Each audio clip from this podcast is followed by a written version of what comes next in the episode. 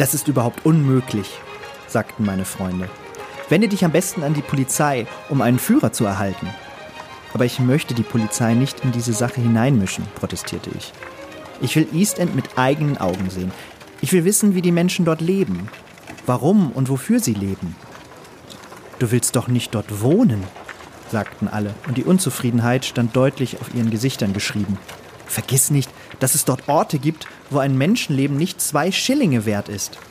Lasst gut sein, unterbrach ich. Ihr könnt doch etwas für mich tun. Ich möchte gerne, dass ihr im Vorfeld wisst, was ich unternehmen will, so dass ihr gegebenenfalls imstande seid, mich zu identifizieren. Schön. Falls du ermordet werden solltest, werden wir die Leiche erkennen.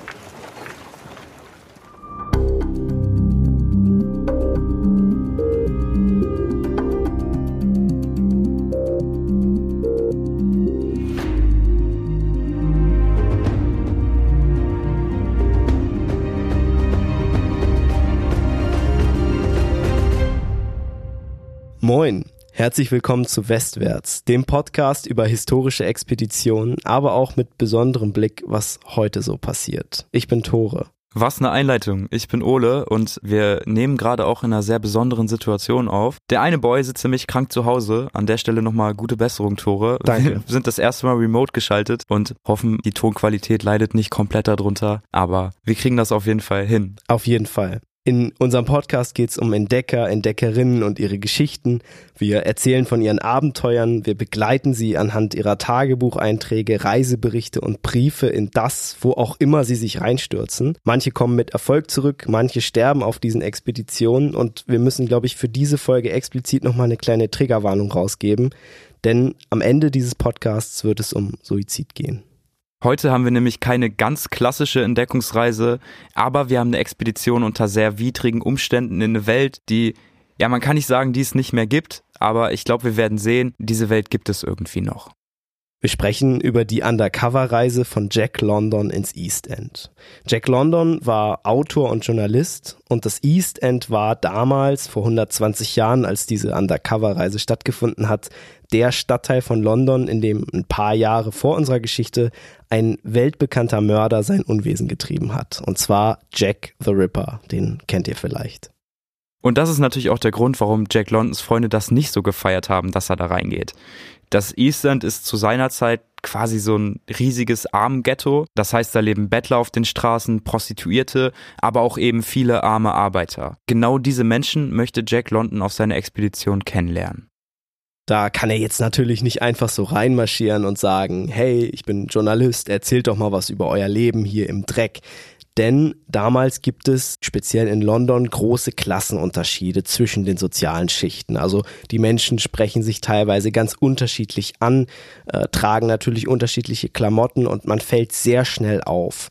Jack, der eher einer höheren Klasse angehört, er ist zu der Zeit schon relativ erfolgreich als Schriftsteller und Journalist, würden sie also sofort erkennen und so würden sie ihm natürlich auch nicht alles anvertrauen. Außerdem gibt es immer die Gefahr, dass die checken, okay, der Typ hat Geld und sieht aus, als hätte er auch noch ein paar reiche Freunde. Und dann geht's dir im Londoner East End einfach schnell an den Kragen.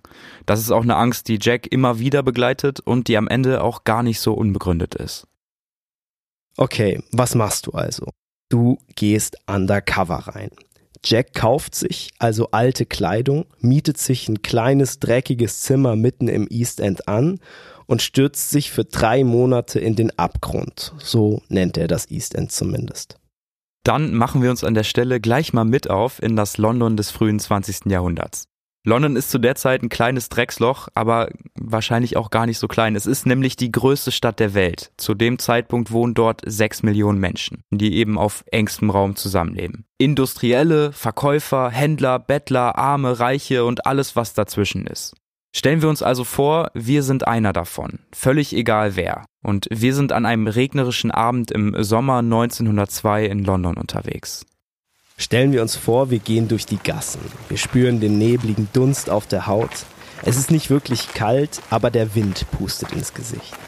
Wir atmen ein, wir riechen das Brackwasser der Themse, die ziemlich verschmutzt ist, vor allen Dingen jetzt im Sommer. Und wenn wir durch die Straßen mit den Läden und Kaffeehäusern gehen, müssen wir immer wieder Haufen aus Müll und Pferdeäpfeln ausweichen.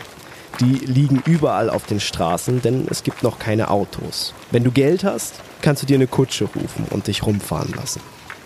Du guckst dich um. Es wird langsam dunkel. An der Waterloo Bridge zündet ein Laternenanzünder die Gaslaternen an. Die Lichter spiegeln sich jetzt auf dem nassen Kopfsteinpflaster. Aber du musst aufpassen. Hier im West End ist zwar noch viel Betrieb, aber ein bisschen weiter Richtung Osten, abseits von diesen großen beleuchteten Plätzen, werden die Häuser kleiner, irgendwie gedrungener, die Gassen werden enger und es gibt keine Laternen mehr. Dort riecht es einfach noch schlimmer als an der Themse. Die Bürgersteige sind voller Abfall und Schmutz. Hier leben die Schattenmenschen von London. Obdachlose, Verzweifelte, Kranke und Arme. Irgendwann auf deinem Weg wirst du wahrscheinlich auf ein Theater stoßen. Davon gibt es in London unzählige und jetzt gerade zur Minute öffnen sich die hölzernen Flügeltüren des Empire Theaters am Leicester Square. Das kann man sich richtig opulent vorstellen, das hat schwarz-goldene Geländer, die Leuchtschrift aus Glühbirnen, super modern zu der Zeit, an der Fassade leuchtet auf den Platz und alles ist in ein goldenes Licht eingetaucht. Aus dem Theater heraus strömen Dutzende Menschen in den Nieselregen. Die haben Anzüge an, die Frauen tragen Abendkleider, die Männer Zylinder und weiße Handschuhe. Sie drängeln sich unter schwarzen Regenschirmen oder ziehen den Hut tiefer ins Gesicht. Hier ist es ziemlich ungemütlich, richtiges Schmuddelwetter und die betuchte Gesellschaft möchte nun möglichst trocken nach Hause kommen. Rufe schallen über den Platz, eilig halten Kutscher ihre Pferde an und lassen die Damen und Herren einsteigen. Zwischen den rauchenden Theatergästen wuseln unscheinbare, schattenhafte Gestalten durch den Regen. Keiner von ihnen ist größer als 1,60 Meter. Sie tragen zerlumpte Kleidung und dreckige Schiebermützen und scheinen es insgesamt sehr eilig zu haben. Wo immer eine Kutsche hält, sprinten sie zum Kutscher und versuchen ihn mit lauten Rufen und Handzeichen auf sich aufmerksam zu machen. Wenn sie das geschafft haben, lotsen sie ein oder zwei Theaterbesucher zur freien Kutsche und kassieren dafür ein paar Pennies. Sie müssen sich beeilen. Der Platz wird immer leerer und die meisten von ihnen sind schon bis auf die Haut durchnässt. Gegenüber von dem Platz, auf einer bröckligen Steintreppe, sitzt ein Fremder. In anderen Zeiten würde er vielleicht genau dort stehen, zwischen den Ladies und Gentlemen in einem warmen Chesterfield gehüllt, auf die nächste Droschke ins Hotel wartend. Doch diesen Sommer ist alles anders. Diesen Sommer hat Jack sich entschieden, zur anderen Seite zu gehören. Diesen Sommer hat er selbst eine dreckige Schiebermütze auf dem Kopf, abgetragene Stiefel an den Füßen und ein kratziges Wollhemd am Leib. Niemand soll merken, dass er das eigentlich gar nicht nötig hat, hier auf diesen dreckigen Stufen am Leicester Square zu hocken. In Amerika ist Jack schon eine kleine Berühmtheit. Seine Familie stammt selbst aus ärmlichen Verhältnissen und er musste sich Zeit seines Lebens mit Gelegenheitsjobs oder Diebstählen über Wasser halten.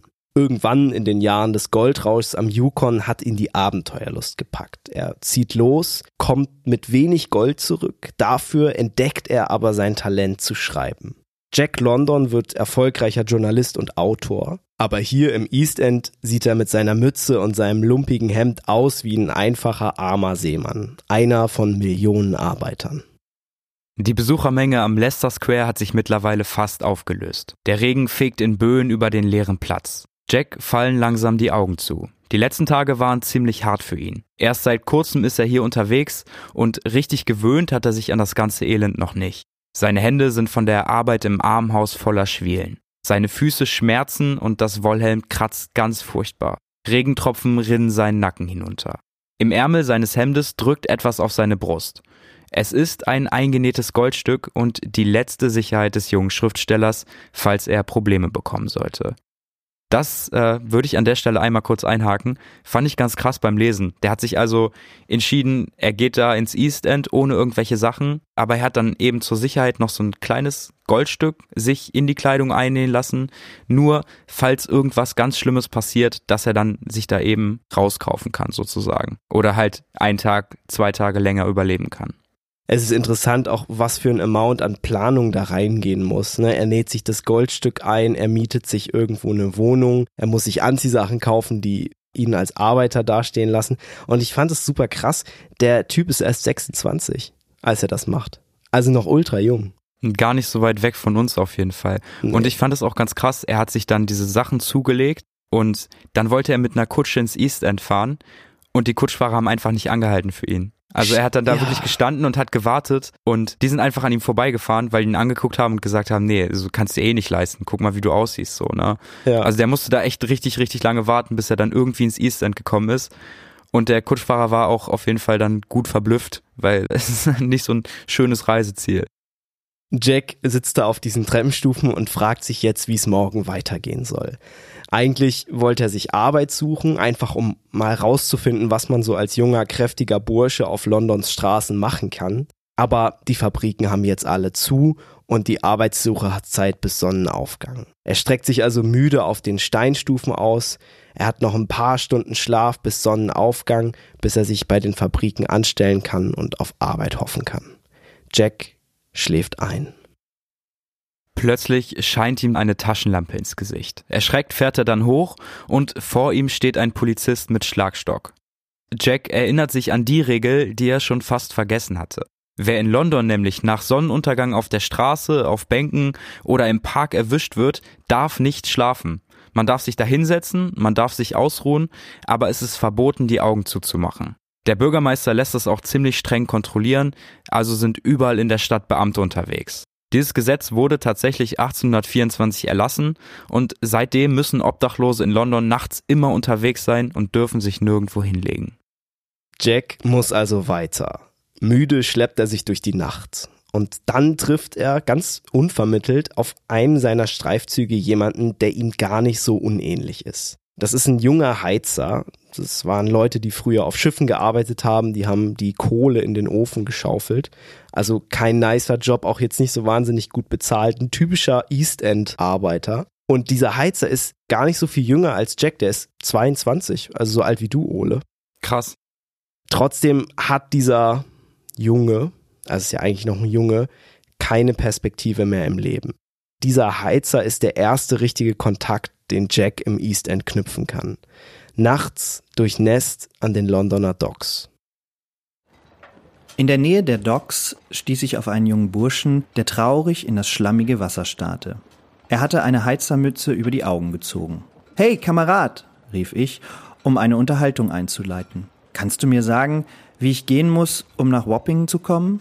Und dann kam das Gespräch in Gang und wurde in einem Wirtshaus bei einigen Gläsern halb und halb fortgesetzt. Als ich ihn fragte, wofür er eigentlich lebte, antwortete er ohne Zögern, um mich zu besaufen. Aber wie steht es mit Weibern? fragte ich. Mit Weibern? Er hieb das Glas hart auf den Tisch und sagte eifrig, Von Weibern lasse ich die Finger. Das hat mich das Leben gelernt. Das lohnt nicht, Kamerad. Was soll ein Mann wie ich mit Weibern? Wie behandeln die einen armen Heizer, der mit ein paar Groschen heimkommt? Die nehmen ihm das Geld ab, ehe er auch nur ein einziges Glas gekriegt hat. Ich sage dir, wo Frauenzimmer sind, gibt es immer Schererei, Geschrei, Prügelei, Messerstecherei, Polente und Gericht. Und schließlich ein Monat Zwangsarbeit ohne Lohn, wenn du losgelassen wirst. Aber Frau und Kind, fuhr ich fort, ein eigenes Heim. Denk, du kommst von der Seereise heim und kleine Kinder krabbeln dir auf die Knie und deine Frau ist froh und glücklich und gibt dir einen Kuss, während sie den Tisch deckt. Und alle Kinder wollen dich küssen, wenn sie ins Bett sollen. Ach, quatsch nur weiter, rief er und ließ seine Faust schwer auf meine Schulter fallen. Was denkst du dir eigentlich? Soll ich dir sagen, was du für vier Pfund zehn kriegst? Ein brummiges Weib und dreckige Görn. Eine Frau? Wozu?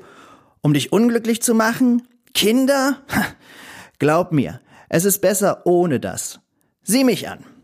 Ich kann mein Bier trinken, wann ich will, und habe weder Frau noch Kind, die nach Futter brüllen. Ich bin zufrieden mit meinem Bier und Aussicht auf eine neue Heuer und neue Fahrt. Ha, lass uns noch ein paar Glas trinken. Dieser Heizer, wir wissen seinen Namen nicht ganz genau, zumindest hat Jack London das nicht vermerkt, sagt das, was damals vielen jungen Männern durch den Kopf geht. Es wird von ihnen erwartet, dass sie eine Familie gründen und diese Familie dann auch gut versorgen. Und das kannst du eben alleine nicht machen. Vor allen Dingen als Heizer findest du meistens nur sporadische Arbeit und arbeitest dann halt eben an den Docks. Dann verdienst du so sieben bis acht Schilling die Woche. Das ist super wenig. Damals hat pro Woche eine Wohnung fünf Schilling gekostet. Also eine Wohnung im East End, eine günstige, in einer schlechten Gegend, mit billigen Möbeln und schlechten, wahrscheinlich schlechten Nachbarn. Also, was machst du dann? Du musst dir eine Wohnung teilen. Du hast keine andere Wahl. Du hast dann ein kleines Zimmer, ein Bett und vielleicht kann daneben noch jemand auf dem Fußboden schlafen. Selbst die Betten werden in der Regel in diesen ganz kleinen Wohnungen immer noch doppelt genutzt. Ein ganz klassisches Beispiel ist dann, dass am Tag schläft jemand, der nachts schichtet, zum Beispiel in einem Theater, und abends kommt dann jemand, der tagsüber arbeitet. Ist natürlich geil, dein Bett ist immer warm, aber ich glaube, das ist auch so der einzige Vorteil, den es hat, wenn man ein Bett doppelt benutzt, so. Also ganz crazy. Aber das macht den meisten Arbeitern tatsächlich gar nicht so viel aus. Die Arbeiter, die nach London kommen, sind zu der Zeit hauptsächlich junge, alleinstehende Leute. Die meisten sind Matrosen auf Handelsschiffen und die suchen jetzt ihr Glück in der riesigen Stadt das fand ich ganz interessant bei der Recherche. Viele Matrosen, die auf Schiffen gearbeitet haben, wurden damals von den Reedereien immer nur für eine Fahrt eingeteilt. Das heißt, die wurden zum Beispiel in Amerika angeworben, da wurde gesagt, okay, wir fahren jetzt mit diesem Schiff nach London, da müsst ihr jetzt mitfahren und müsst am Ende vielleicht noch die Obstkisten runterschleppen und dann endet euer Vertrag. Das heißt, die sind dann von Amerika nach England gekommen, nach London, haben da die Kisten abgeladen und standen dann da viele haben dann halt auch keinen Job bekommen, wieder zurück nach Amerika zu fahren, weil gab vielleicht zu viele, die das wollten oder es gab momentan keine Schiffe, die wieder in ihre Heimat gefahren sind. Das heißt, sie sind da mehr oder weniger gestrandet und müssen sich dann als ungelernte Arbeiter durchschlagen. All diese Menschen brauchen natürlich eine Wohnung und die Vermieter in London merken jetzt, es ist viel rentabler, diese großen Mietskasernen, die da stehen, möglichst klein einzuteilen und dann einzelne winzige Räume zu vermieten, weil die Nachfrage halt nach kleinen, engen Räumen, die günstig sind, viel höher ist als nach großen, unbezahlbaren Wohnungen. Und da kannst du halt als Vermieter das letzte Loch anbieten. Solange ein Arbeiter irgendwie Geld dafür aufbringen kann, wird er da auch einziehen und so können die Vermieter das dann auch durchgehend vermieten. Genau, die Menschen haben halt irgendwie keine andere Wahl. Und da liegt ja auch irgendwie zumindest so ein bisschen der Vergleich zu heute nah. Stell dir vor, du bist irgendwie Student und du willst in eine größere Stadt ziehen und das Ganze dann auch irgendwie noch bezahlen, dann hast du meistens zwei Möglichkeiten. Du ziehst in eine WG oder du nimmst eben ein Mini-Apartment. Ja, ja. Und diese Mini-Apartments sind dann ja irgendwie, du hast zwölf Quadratmeter, hast eine winzige Küche, ein kleines Bett, wenn du Glück hast, noch einen Tisch und die werden in Berlin, in München und Hamburg, in diesen ganzen teuren Städten einfach immer häufiger vermietet, weil da verdient ein Vermieter pro Quadratmeter viel mehr, als wenn er da eine zwei bis drei Zimmerwohnung draus macht. Also es lohnt sich, diesen Wohnraum aufzusplitten und du kannst halt trotzdem noch so gigantische Mieten verlangen. Selbst wenn du kein Student bist, Familie hast und in einer ein- oder zwei Zimmerwohnung lebst, eine Familie, die nicht so viel verdient, die wahrscheinlich auch keinen Berufsabschluss haben, die zahlen in Berlin zum Beispiel durchschnittlich die Hälfte ihres Einkommens für die Miete. Also richtig crazy. Ja, zahlst du ja als Student mehr oder weniger auch. Na, da hast du ja kein Einkommen meistens, ne? Also das ja, aber die Hälfte des BAföGs oder die Hälfte des, wo auch immer du dein Geld ja. herziehst. Ungefähr so viel zahlen die sozial benachteiligten Arbeiter und Arbeiterinnen damals in London im East End auch. Also so ein Viertel bis die Hälfte ihres Einkommens. Wenn man bedenkt, dass das Essen damals noch wesentlich teurer war, bleibt da kaum Platz für irgendwas anderes. Also die haben das allermeiste Geld für Essen und Miete ausgegeben. Fast eine Million Menschen leben in so beengten Verhältnissen, dass sie ernsthafte gesundheitliche Schäden davontragen. Also die Wohnungen sind so klein, dass die Menschen davon krank werden. Es gibt nur kleine, manchmal gar keine Fenster. Im Winter ist die Luft schmierig und stickig von den Öllampen. Das kann man dann teilweise wirklich, das merkt man dann, wenn man im Winter die, die Finger so zusammenreibt. Dann bildet sich irgendwann so eine Art Ölfilm auf den Fingern. Einfach weil die Öllampen ihren Dunst im Raum verteilen einfach wie dicht und stickig diese Luft ist, dass du dann einfach, dass das Öl so dicht ist, dass du es einfach an den Händen hast, wenn du die Finger reibst. Ja, es klebt ja dann auch alles und ich glaube, das Öl ist noch nicht mal das große Problem. Ich meine, da sind ja auch Ungeziefer überall. Die haben alle Flöhe, Läuse, Kakerlaken ist da wahrscheinlich nichts Besonderes. Das ist einfach Standard. Gehört zur Inneneinrichtung. ja, die kriegst du da auch wahrscheinlich gar nicht mehr raus. Jack besucht dann tatsächlich auch irgendwann mal ein Wohnhaus, will sich das anschauen. Das zeigt ihm ein Schuster, der dort lebt. Und dieses Wohnhaus hat sechs Zimmer, die sind alle knapp zwei mal drei Meter groß, also sechs Quadratmeter. Und in jedem dieser Zimmer leben drei bis vier Leute. Und das Problem ist, also allein das ist ja schon krass, ne? Aber die leben da nicht nur, die arbeiten da auch. Wenn du jetzt also nicht gerade an den Docks arbeitest, da Obstkisten schleppst oder in irgendwelchen Fabriken deine Gesundheit kaputt machst, dann gibt es die sogenannte Schwitzarbeit. Da arbeitest du zu Hause. Dann nähst du zum Beispiel Krawatten oder schnitzt Streichhölzer. Und das ist natürlich auch eine super prekäre Form der Arbeit, weil da hast du auf der einen Seite oft unschaffbare Quoten von deinen Abnehmern und du kannst in keine Gewerkschaft gehen, hast überhaupt keine Sicherheiten, kein festes Gehalt, wo du dich jeden Monat drauf verlassen kannst. Genau, da gibt es halt überhaupt keine Arbeitssicherheit. Das ist so krass, du hast da ein Zimmer, was zweimal drei Meter, also sechs Quadratmeter groß ist wenn du da alleine drin leben willst, ist es schon sauklein. Aber du lebst da nicht alleine drin, sondern neben dir leben da noch zwei oder drei andere Leute drin, die sich dann abwechselnd da teilweise noch ihre Arbeit machen, diese Schwitzarbeit, wie du gesagt hast. Ja, das, das heißt, du hast keinen Platz für gar nichts so. Und du kannst halt nicht mal rausgehen und draußen schlafen, weil dann Polizei kommt und dich verhaftet so, ne? Ja. In diesem Wohnhaus, was der Schuster Jack dann zeigt, lebt auch eine Witwe mit ihrem 16-jährigen Sohn zusammen. Der Sohn ist krank, der hat Tuberkulose im Endstadium und die Frau arbeitet eben genau als Schwitzarbeiterin zu Hause.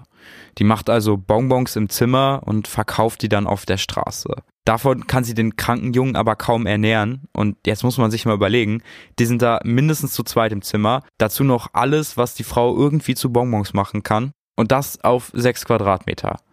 Dann, wir hatten ja eben noch über die Luft gesprochen, da ist alles stickig. Im Winter kannst du nicht lüften, weil es einfach viel zu kalt wird und diese Luft ist permanent ölig und verbraucht. Da ist es dann irgendwie kein Wunder, dass sich Krankheiten super schnell entwickeln und verbreiten. Es gibt auch zu dem Zeitpunkt keine allgemeine Krankenversicherung und die Krankenhäuser kosten entweder viel Geld oder sind über Monate hinweg ausgebucht. Du musst, wenn du das Geld nicht hast, dann deine Angehörigen also zu Hause behandeln und hoffen, dass sie dann irgendwie wieder gesund werden. Das klingt super hart und ich glaube, das war es auch. Trotzdem haben der Schuster und die Witwe in diesem engen Wohnhaus noch nicht die schlimmste Stufe der Existenz in London zu der Zeit erreicht.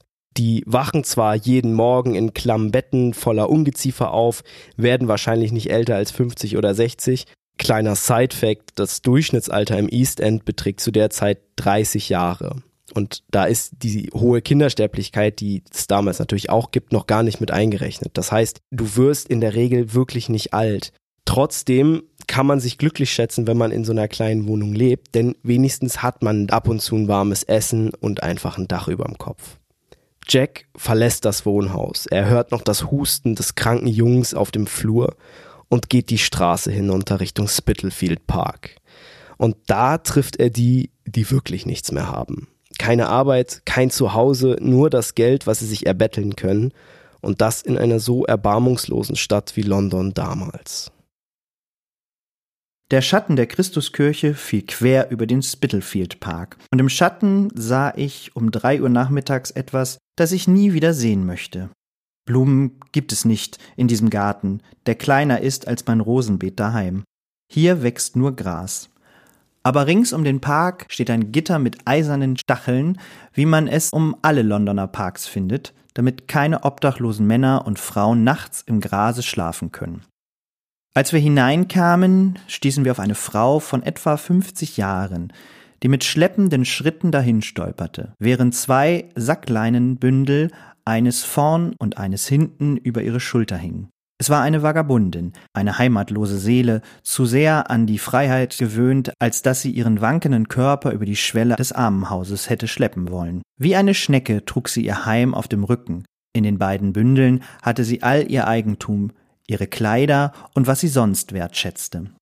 Wir gingen den schmalen, kiesbestreuten Weg hinab. Die Bänke zu beiden Seiten zeigten einen Haufen elender, verzerrter Menschlichkeit. Ein Chaos von Lumpen und Schmutz, alle Arten ekelhafter Hautkrankheiten, offene Wunden, Beulen, Unanständigkeiten und lauernde Missgestalten sowie tierische Züge. Ein rauer Wind blies, und diese Geschöpfe schlotterten in ihren Lumpen, wie sie da lagen und schliefen oder zu schlafen versuchten. Da lag ein neun Monate altes Kind und schlief auf einer harten Bank ohne Kopfkissen und ohne Decke, und keiner achtete darauf. Dort saß ein halbes Dutzend Männer, schlief aufrecht oder aneinandergelehnt, ein schlafendes Kind in den Armen einer schlafenden Mutter, während der Mann, so gut er konnte, einen ausgetretenen Schuh ausbesserte. Auf einer Bank schnitt eine Frau mit einem Messer die Fransen von ihren Lumpen, während eine andere mit Nadel und Faden einige Risse an den ihren nähte. Dicht dabei hielt ein schlafender Mann eine schlafende Frau in den Armen.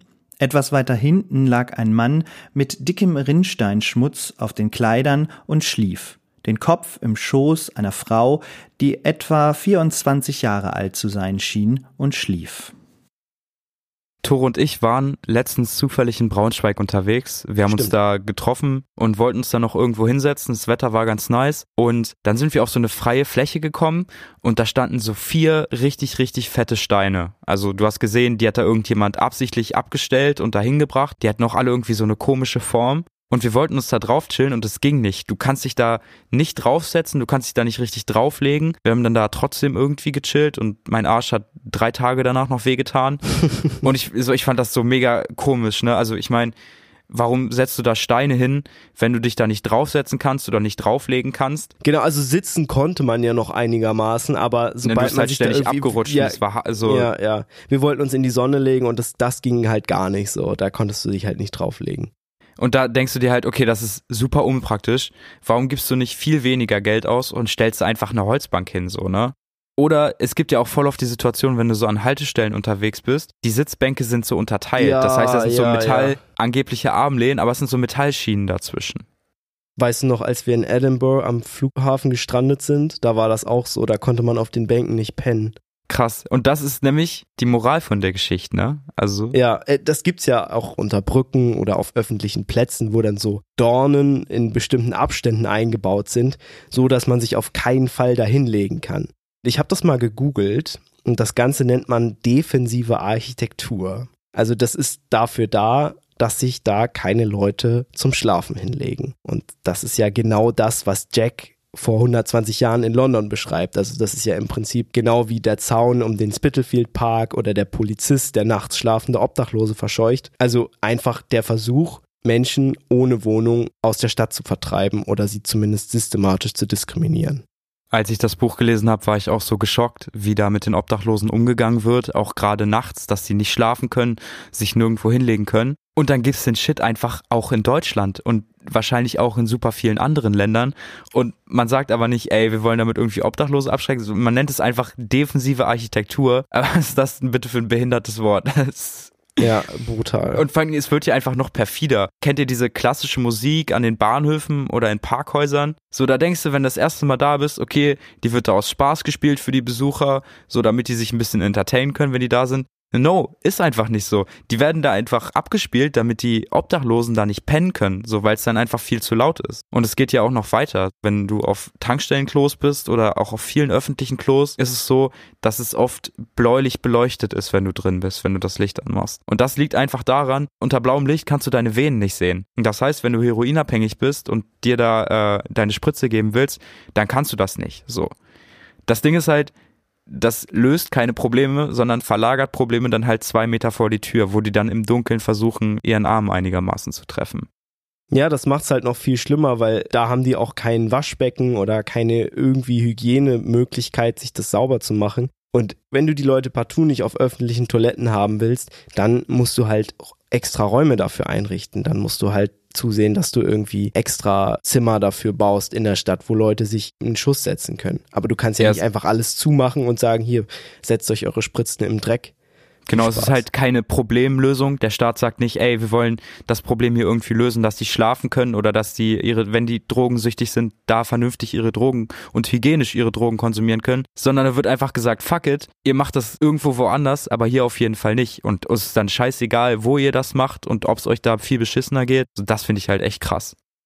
Und diese defensive Architektur beobachtet Jack halt schon vor 120 Jahren. Also, dass man die Leute aus dem Stadtbild drängen will, sie unsichtbar machen will, das hat sich halt nicht geändert. Heute gibt es ja grundlegenderweise sowas wie Sozialversicherung oder auch Krankenversicherung. Also es gibt so ein gewisses Level an Sicherheit, dass man nicht, wenn man die Arbeit verliert, instant auf der Straße landet. Das war in London damals nicht so. Und dadurch, dass die Industrialisierung einfach wahnsinnig viele Leute in die Stadt gespült hat, sind auch immer mehr junge, kräftige Arbeiter dazugekommen. Und dann kann die Fabrik einfach sagen, okay, wir picken uns jetzt 100 Leute aus diesen 300 raus, und zwar die, von denen wir denken, dass sie die Arbeit am schnellsten und am besten erledigen. Und die Älteren, also die wirklich älteren Leute, sind dann einfach ganz schnell raus, weil die Firmen sagen, okay, wir nehmen hier die Jüngeren, die irgendwie noch mehr Kraft haben und mehr schaffen in der Zeit. Und wenn du dann keine Family hast, die dich irgendwie noch durchfüttern kann, dann hast du halt einfach Pech gehabt, so, ne? Dann fliegst du auf die Straße. Jack trifft auf einem Streifzug am anderen Tag zwei Menschen, denen es genau so ergangen ist. Einen alten Kutscher und einen alten Zimmermann. Wir wissen bei beiden nicht, wie sie heißen, das hat Jack nicht notiert, aber beide hatten auf jeden Fall Familie, beide hatten gute Jobs. Ich meine, Kutscher und Zimmermann ist auch in London damals doch relativ angesehen gewesen. Aber die Kinder sind gestorben, die Frauen haben sie verlassen und die Arbeit hat sie Schritt für Schritt kaputt gemacht. Irgendwann haben Jüngere ihre Plätze eingenommen und sie saßen auf der Straße. Voll, weil es ja auch sowas wie Rente oder Arbeitslosengeld nicht gibt. Es gab tatsächlich was, wo du hingehen konntest, wenn du nachts schlafen wolltest und keine Wohnung hattest, und zwar sogenannte Armenhäuser. Das klingt jetzt irgendwie erstmal ziemlich barmherzig, aber das waren die letzten Kaschem. Ja. Du musst dich anmelden in diesen Armenhäusern und dann darfst du eine Nacht dort schlafen. Wenn du ein bisschen Glück hast, bekommst du noch so ein halbwegs essbares Abendessen und Frühstück. Aber der Shit ist nicht kostenlos. Du musst nach dem Frühstück dein Bett und dein Essen quasi abarbeiten dann. Übrigens dieses Essen, was es dort in den Armenhäusern gibt, Jack beschreibt das in einem Kapitel, das war überhaupt nicht geil. Also die kommen da abends hin, jeder kriegt irgendwie so zwei Runken Brot, also ohne nichts. Und dann füllen die so kleine Salzhäufchen auf die Tische und da kannst du dann dein Brot reintunken. Also basically kriegst du ein bisschen trockenes Brot. Ich will auch gar nicht wissen, wie viel Ungeziefer in dem Brot drin war und wie alt das schon war. Und Salz. So, also für mich wäre das definitiv kein vernünftiges Abendbrot und da würde ich auch nicht für arbeiten, um das zu bezahlen. Vor allem keinen ganzen Tag dafür arbeiten. Das ist ein Tag, wo du dann auch nicht nach neuer Arbeit suchen kannst, so. Genau, das ist das Problem. Du kannst in der Zeit nicht neue Arbeit suchen und wenn du dann am nächsten Tag wieder mit Dach überm Kopf irgendwo schlafen möchtest, dann kannst du nicht in dasselbe Armenhaus gehen. Das ist so eine Regel gewesen. Du musst dir dann ein neues Armenhaus suchen. Das heißt, du musst dann, wenn du fertig bist mit Arbeiten, schnell deine Sachen packen und sofort irgendwo anders hingehen. Das Problem ist halt, dass die Armenhäuser eh schon überfüllt sind. Das heißt, du musst zusehen, dass du möglichst früh dort dich anstellen kannst. Und in der Regel ist es so, du schläfst eine Nacht im Armenhaus, eine Nacht auf der Straße, wenn du Glück hast. So irgendwie finde ich es auch krass. So, du kriegst da ein Stück altes Brot, ein bisschen Salz und irgendwie ein Bett voller Ungeziefer und musst einen Tag dafür arbeiten. Das ist ein super, super schlechter Deal, so, ne? Aber diese Armenhäuser sind trotzdem krass überfüllt, einfach weil die Menschen keine andere Wahl haben. Auch für den Kutscher und den Zimmermann, die Jack auf seinem Streifzug trifft, sind sie die einzige Möglichkeit, wenigstens eine Nacht von der Straße zu kommen. Zusammen mit Jack wollen sie zum Armenhaus in Poplar. Es ist allerdings schon spät, die Sonne ist schon fast untergegangen und die drei müssen sich jetzt beeilen. Hin und wieder bückte sich einer von ihnen und hob etwas auf. Ich glaubte, es wären Zigarren oder Zigarettenstummel und dachte zuerst nicht weiter darüber nach. Dann aber merkte ich, was sie vorhatten. Sie lasen von dem schleimigen, bespienenden Bürgersteigen kleine Stücke Apfelsinenschalen, Äpfelschalen und Weintrauben auf, die sie verzehrten. Die Kerne zerbissen sie, um den Inhalt herauszubekommen. Sie fanden Brotkrumen nicht größer als Erbsen, Apfelkerne so schmutzig, dass man sie nicht mal erkennen konnte, und alles steckten sie in den Mund, kauten und verschluckten es. Das geschah zwischen 6 und 7 Uhr nachmittags am 20. August im Jahre des Herrn 1902 im Herzen des größten und mächtigsten Reiches, das je in der Welt existiert hatte. Endlich, endlich, als das Licht von dem grau-gelben Himmel verschwand und ein kalter Windhauch über die Erde strich, standen wir drei armen Verlorenen mit unseren armseligen kleinen Bündeln in der Hand vor dem Tor des Armenasyls. Zieh an der Glocke, sagte der Kutscher und ich zog, wie ich an jedem beliebigen Glockenzug gezogen hätte. Oh, riefen sie ganz erschrocken. Nicht so heftig. Sie sahen mich vorwurfsvoll an, als hätte ich jede Aussicht auf Bett und Grütze vernichtet. Niemand kam und öffnete. Drück auf den Knopf, sagte der Zimmermann. Nein, nein, warte ein bisschen, rief der Kutscher. Wir warteten. Zehnmal so lang, wie es der Anstand erforderte bis der Kutscher endlich bescheiden seinen Zeigefinger auf den Knopf setzte und so schwach und kurz wie möglich drückte.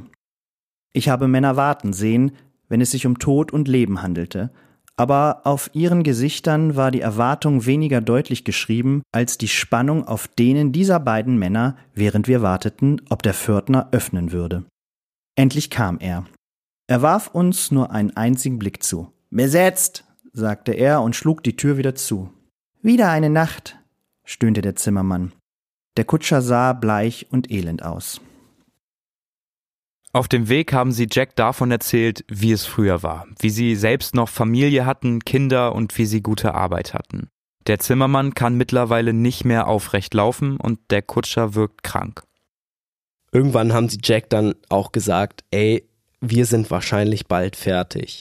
Und Jack weiß erst nicht so richtig, was sie damit meinen. Und dann wird ihm aber klar, die wissen, dass sie obdachlos, so wie sie jetzt leben, nicht mehr lange überleben können. Vielleicht noch ein paar Monate und dann werden sie wahrscheinlich an den Bedingungen so sterben.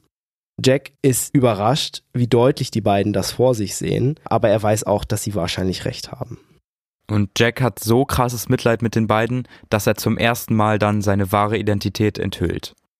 Der Kutscher und der Zimmermann können das gar nicht richtig glauben erst. Aber wir erinnern uns, Jack hat ja noch das Goldstück dabei, was ja eigentlich Notgroschen war. Und mit diesem Goldstück lädt er jetzt die beiden in ein Teehaus zum Essen ein. Was wollt ihr haben? fragte ich, als der Kellner kam. Zwei Scheiben Brot und eine Tasse Tee, sagte der Kutscher bescheiden. Zwei Scheiben und eine Tasse Tee, sagte der Zimmermann ebenso bescheiden. Was sie verlangten, kostete zwei Pence. Allmählich brachte ich sie dazu, mehr zu bestellen. Eier, Speck, noch mehr Eier, mehr Speck, mehr Tee und mehr Stücke Butterbrot. Sie sagten immer, dass sie nicht mehr haben wollten, verschlangen es jedoch gierig, so schnell es gebracht wurde.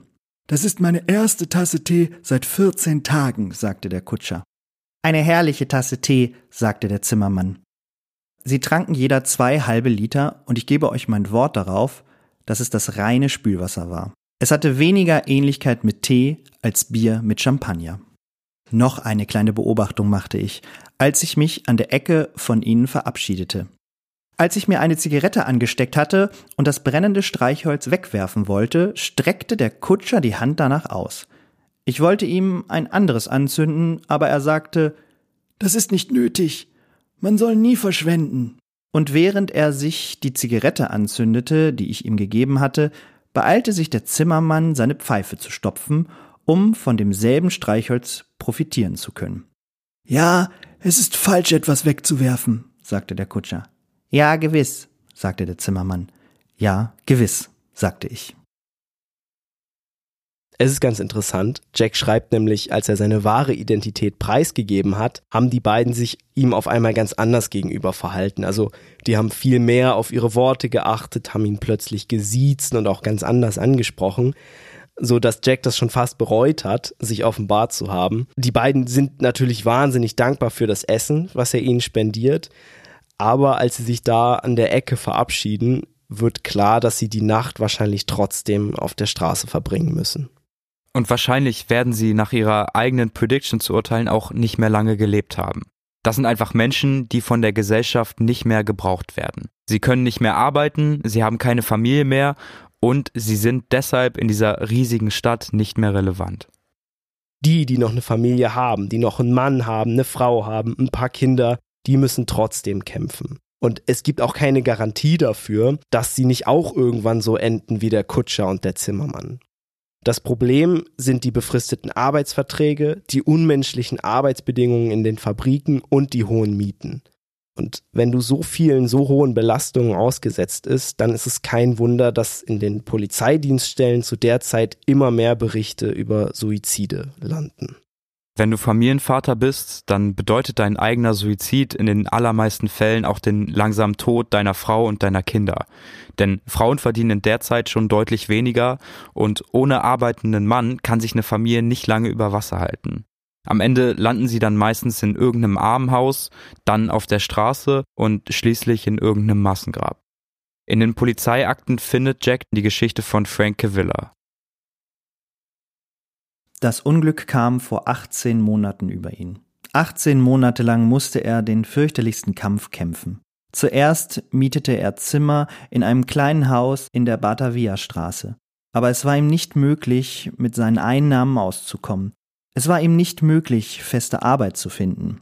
Er kämpfte mannhaft für sein Heim, indem er Gelegenheitsarbeit jeder Art übernahm, aber seine Frau und seine Kinder litten Not vor seinen Augen.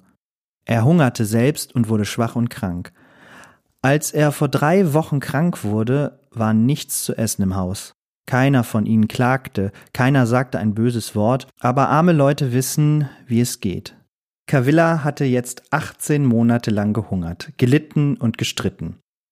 Da stand er eines September morgens früh auf, nahm sein Taschenmesser und öffnete es. Zuerst schnitt er seiner 32-jährigen Frau Hannah den Hals ab.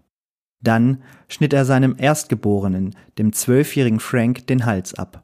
Er schnitt seinem achtjährigen Sohn Walter den Hals ab. Er schnitt seiner vierjährigen Tochter Nellie den Hals ab. Er schnitt seinem Jüngsten, dem fünf Jahre alten Ernest, den Hals ab. Dann saß er den ganzen Tag bei den Toten. Abends kam die Polizei, er sagte den Schutzleuten, wenn sie Licht haben wollten, um zu sehen, so müssten sie selbst ein Pennystück in den Gasautomaten werfen. Diese ganze Geschichte, die da in einem Gerichtsprozess abgehandelt wird, ist ja an sich schon unglaublich schrecklich. Und was mich irgendwie noch so extra mitgenommen hat, ist dieser Gasautomat. Und ich habe dann mal nachgeschaut, was sind diese Gasautomaten überhaupt? Und das waren Automaten für Leute, die so wenig Geld hatten, dass sie noch nicht mal eine eigene Gasleitung in die Wohnung oder in die Häuser bekommen haben, weil die Gasunternehmen gesagt haben, ja, ihr könnt das wahrscheinlich eh nicht bezahlen, monatlich oder wöchentlich. Und dann wurden an die Straßenecken so Automaten gebaut, wo du für ein paar Pennies also Gas kaufen konntest und dann konntest du halt, musstest du immer was einwerfen, dann hast du Gas bekommen, konntest damit deine Wohnung beleuchten, heizen und kochen. Das heißt, du hast in der Regel in diesen armen Wohnungen noch nicht mal konstant Licht, konstant Wärme oder konstant eine Kochmöglichkeit gehabt, weil du immer erst ein paar Pennies zusammenkratzen musstest und zu einem Gasautomaten gehen musstest. Vor allen Dingen Jack London hat in seinen Büchern auch relativ gut manchmal aufgelistet, so was die Menschen verdienen und wofür die ihr Geld ausgeben. Da wurde Gas dann auch aufgeführt, aber meistens ganz zum Schluss. Das heißt, die Menschen haben da wirklich meistens im Dunkeln gelebt und wenn es irgendwas gab, was man auch ohne Kochen essen konnte, dann haben die das gegessen, ohne es vorher zu kochen. Dieser Auszug von Frank Villa, das ist ein Typ, den die Verhältnisse einfach so kaputt gemacht haben, dass er keinen anderen Ausweg mehr gesehen hat. Diese Gedanken über Selbstmord haben übrigens sehr viele East End-Bewohner gehabt. Das verwundert irgendwie, glaube ich, nicht so.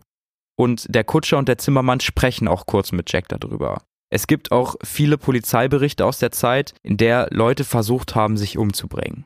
Das Problem ist, die Leute haben nicht so viel Geld. Und wenn du versuchst, dich human umzubringen, I guess, wenn man das so sagen kann, dann brauchst du halt irgendwie sowas wie eine Waffe. Und das kostet halt Geld.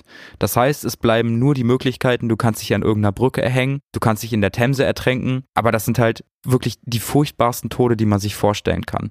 Und dass Leute das dann trotzdem machen, zeigt eigentlich, dass diese Menschen einfach absolut keinen Ausweg mehr gesehen haben auch wie Frank Cavilla die eigene Familie umzubringen mit. Der hat das ja nicht gemacht, weil er sie gehasst hat, sondern weil er wusste, dass sie ohne ihn noch viel weniger Chancen haben zu überleben. Ich glaube, es war der Kutscher, der sagt ja auch irgendwann zu Jack, ich würde mich schon umbringen, aber ich habe echt kein Geld für eine Waffe. Der will sich halt nicht ertränken oder erhängen. Jack besucht dann, glaube ich, noch einige Gerichtsverhandlungen oder liest sich zumindest die Akten durch. Da gibt es zum Beispiel auch jemanden, der versucht hat, sich in einer Kloake zu ertränken der hat es gerade so nicht geschafft und wurde dann da vor Gericht gezerrt und ich glaube dafür auch verurteilt dann. Also Selbstmord ist halt illegal. Ja, genau. Versucht da selbst, also Selbstmord ist natürlich nicht strafbar, weil wenn du tot bist, kann ich niemand mehr verurteilen. Aber versucht da Selbstmord war strafbar zu der Zeit, ganz genau. Und ich finde das irgendwie so krass, dass auch der Kutscher dann sagt, okay, ich kann wählen zwischen Leben oder Tod und wenn ich jetzt wählen könnte, würde ich den Tod dem Leben vorziehen. So. Und das scheitert dann nur daran, dass er sagt, okay, ich habe irgendwie keine Möglichkeit, mich 100% sicher umbringen zu können. Das ist so krass, wirklich. Ja, ich glaube, das waren auch die schlimmsten Erfahrungen für Jack in diesem ganzen Elend vom East End. Und nach den Berichten über Frank Cavillas Selbstmord entscheidet er sich dann, seine Undercover-Mission zu beenden. Er sagt im Anschluss, dass er in den Abgrund geschaut hat und dass das, was er gesehen hat, ihn zutiefst erschreckt hat. Jack hofft in seinem Bericht, dass es diesen Klassenunterschied, den er da im East End beobachten konnte, irgendwann in Zukunft nicht mehr geben wird. Klar, der Begriff Klasse wird heute nicht mehr so benutzt, aber das heißt nicht, dass es das nicht mehr gibt. Die Verteilung der Schichten ist heute einfach ein bisschen diffuser. Es gibt keine riesigen Stadtteile mehr, wo nur sehr arme Menschen wohnen. Heute nennt man das Ganze nämlich eher so Milieu. Das sind dann kleine Siedlungen, einzelne Blöcke oder es reicht auch nur eine Straße. Ich glaube, das kennt jeder. Jede Stadt hat irgendwie ein Viertel oder eine Straße, wo dann, wenn man länger draußen war als Kind, dass Mama dann gesagt hat, so, ey, kannst gerne durch den Wald zurücklaufen, aber nicht durch diese Straße langlaufen. Wo immer es noch diese Milieus gibt, gibt es auch Bänke, auf denen man nicht schlafen kann. Wohnungen, die viel zu klein oder völlig abgewrackt sind und wo die Menschen trotzdem die Hälfte ihres spärlichen Einkommens für die Miete aufbringen müssen. Und es gibt Menschen wie Frank Cavilla, die keinen anderen Weg aus dem Elend als den Selbstmord sehen. Und das sind die Milieus. Und das ist genau das, was Jack im East End erlebt hat. Bloß, dass das East End eben wesentlich größer und zentralisierter ist. Natürlich kann man jetzt sagen, ja, die Menschen heute haben es da ja schon besser als der Zimmermann und der Kutscher. Die Menschen heute müssen keine Apfelkerne vom Bürgersteig aufheben, um überhaupt überleben zu können. Man kriegt ja Hartz IV, es gibt eine Grundsicherung und so weiter. Aber ich glaube, das Entscheidende ist doch, wir versuchen so wenig Kontakt mit dem Milieu, mit diesen berühmten Straßen in der Stadt zu haben, in die man am besten im Dunkeln nicht geht. Wir gehen da ungern durch. Niemand von uns will, dass die eigene Familie, die eigenen Kinder oder man selbst dort aufwächst. Und wenn man so einen Gedanken hat, finde ich, dann reicht es doch schon, um zu sagen, ey, diese Orte dürfen eigentlich gar nicht existieren. Also wenn ich selber da stehe und sage, nee, also da möchte ich nicht aufwachsen und da will ich auch auf keinen Fall, dass meine Familie oder meine Kinder dort aufwachsen, dann dürfte es diese Orte doch eigentlich gar nicht geben. Und so soll eigentlich niemand leben müssen. Ich fand das so heftig bei der Recherche. Es gab ja diese Regel, wir erinnern uns, dass man nachts nicht draußen pennen kann in London. Das ist der sogenannte Vagrancy Act von 1824, also quasi wie so eine Art Gesetz. Und ich dachte so, okay, krass, dass es das mal gab. Aber dieses Gesetz gibt es einfach immer noch. Und es gibt immer noch Leute, die dafür verhaftet werden, weil sie nachts draußen schlafen. Krass. Äh, da, du würdest sagen, das war der Moment, wo ich in der Recherche eine Pause gebraucht habe. Ja. Da war ich. Äh, vor allen Dingen, da dass da immer halt noch Leute für verhaftet werden. Also es gibt ja schon diese kranke defensive Architektur. Man könnte ja denken, das reicht schon, um, um die Leute irgendwie einzuschüchtern und zu diskriminieren die keine Wohnung haben. Aber jetzt werden da noch Leute für verhaftet, die sich irgendwie auf, aufs Kopfsteinpflaster legen, weil sie keine Wohnung haben. Das ist so krank, weil du denkst, okay, wir leben in einer Zeit, die 1902 sehr weit voraus ist, so, ne? Aber ich glaube, der Shit zeigt auch, 1902 hört sich so super lange her an, aber das sind einfach 120 Jahre, so. Das sind drei Generationen, so, das ist nicht viel. Und es ist leider gerade in dem Bereich irgendwie echt nicht so viel passiert. Es hat sich einfach nur verlagert. Es ist ein bisschen diffuser geworden, die Ausgrenzung, aber so richtig weg ist sie noch lange nicht. Genau zu der Zeit, genau in dem Sommer, in dem Jack London verkleidet auf den Straßen des East Ends unterwegs ist, ist noch eine andere für die Zeitgeschichte der Welt sehr wichtige Person dort unterwegs. Der Typ nennt sich Jacob Richter. Der arbeitet bei einer Zeitung als Herausgeber und wahrscheinlich läuft er jedes Mal auf dem Weg zur Arbeit durch das East End. Dabei sieht er dann sicherlich auch die Armut und das Elend dieses Viertels. Der unscheinbare Zeitungsreporter heißt aber in Wirklichkeit gar nicht Jacob Richter und eigentlich ist er auch auf ganz anderer Mission hier. Sein richtiger Name ist Wladimir Ilyich Lenin und ein paar von euch werden den wahrscheinlich schon kennen. Jeder, der in Geschichte aufgepasst hat, schätze ich mal. Ein paar Jahre später wird dieser gewisse Wladimir Ilyich Lenin nämlich den russischen Zaren stürzen und ganz Russland in einen kommunistischen Staat umwandeln. Ich finde die Idee so heftig, dass vielleicht genau diese Zustände im East End in 1902 dazu beigetragen haben, dass Lenin gesehen hat, wie es den Arbeitern dort selbst im reichen imperialistischen England geht und sich dann gedacht hat, okay, wir müssen da unbedingt was ändern. Dass seine eigene Lösung in Russland, in der Sowjetunion keine wirkliche Änderung für die meisten Arbeiter gebracht hat, ist dann irgendwie umso trauriger. Aber es zeigt halt auch, dass es damals schon ein Problem war, worüber sich manche Menschen wirklich Gedanken gemacht haben. Auch Jack hat das Ganze natürlich extrem mitgenommen. Er wurde übrigens von niemanden überfallen. Also auch als zum Beispiel der Zimmermann und der Kutscher wussten, dass er Gold dabei hat und eigentlich gar nicht der ist, für den er sich ausgibt. Auch da haben die ihn nicht überfallen, obwohl es sich sicherlich gelohnt hätte. Jack war vorher schon gegen den Kapitalismus, obwohl er ja eigentlich aus Amerika kommt. Aber er hat sich halt hochgearbeitet. Er wusste, was für Shit man als Arbeiter durchmachen musste damals. Und nach dieser Expedition ins East End hat sich seine sozialistische Haltung noch mehr gefestigt. Also er sagt, das Vermögen ist ungerecht verteilt und jeder, der von der Gesellschaft nimmt, aber nicht gibt, also nicht irgendwie produktiv arbeitet oder mitgestaltet, der ist nicht förderlich für sie. In seinem Reisebericht versucht er das Ganze zu analysieren und stellt sich vor allen Dingen eine Frage.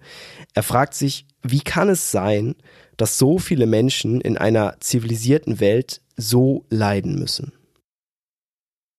Es gibt nur eine Antwort. Schlechte Verwaltung. Die Zivilisation hat alle Güter geschaffen, die ein Menschenherz begehren kann. Aber der Durchschnittsengländer hat keinen Teil daran. Und wenn er für immer davon ausgeschlossen sein soll, so sollten wir lieber die Zivilisation aufgeben. Es hat ja keinen Zweck, bei einem so kunstfertig aufgebauten, aber offenbaren Fehlgriff zu beharren. Es gibt noch einen Ausweg, aber nur einen einzigen. Die Zivilisation muss gezwungen werden, die Lebensbedingungen des Menschen zu verbessern. Wenn die 400.000 englischen Gentlemen, die laut eigener Angaben in der Statistik von 1881 nichts tun, keinen Nutzen schaffen, so müssen sie fort. Lasst sie Felder pflügen und Kartoffeln pflanzen. Sind sie dagegen von Nutzen, so lasst sie uns behalten, aber lasst uns dafür sorgen, dass das ganze englische Volk Teil an dem hat, was sie durch ihr Tun schaffen. Es ist kein Irrtum möglich. Die Zivilisation hat die Produktfähigkeit der Menschen verhundertfacht, aber infolge der schlechten Verwaltung leben die zivilisierten Menschen schlimmer als die Tiere, haben weniger zu essen und genießen weniger Schutz als der wilde Inuit in dem rauen Klima, der heute noch lebt, wie er in der Steinzeit vor 10.000 Jahren lebte. Basically sagte er einfach damit, ohne Zivilisation ging es diesen Menschen besser. Ja, das stimmt.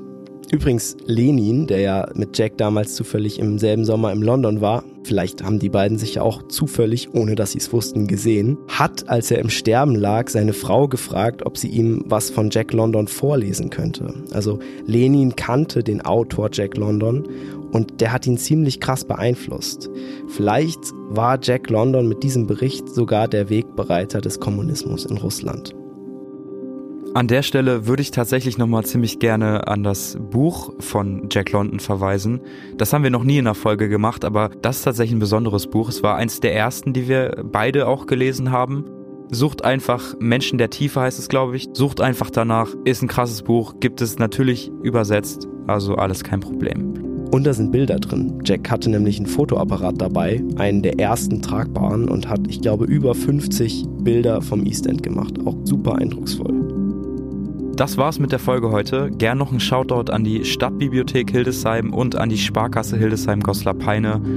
Vielen Dank euch fürs Zuhören. Und dann hören wir uns in zwei Wochen wieder. Bis dahin, macht's gut. Ciao. Das war Westwärts, ein Podcast über Entdecker und ihre Geschichten. Gesprochen von Sebastian Barnsdorf.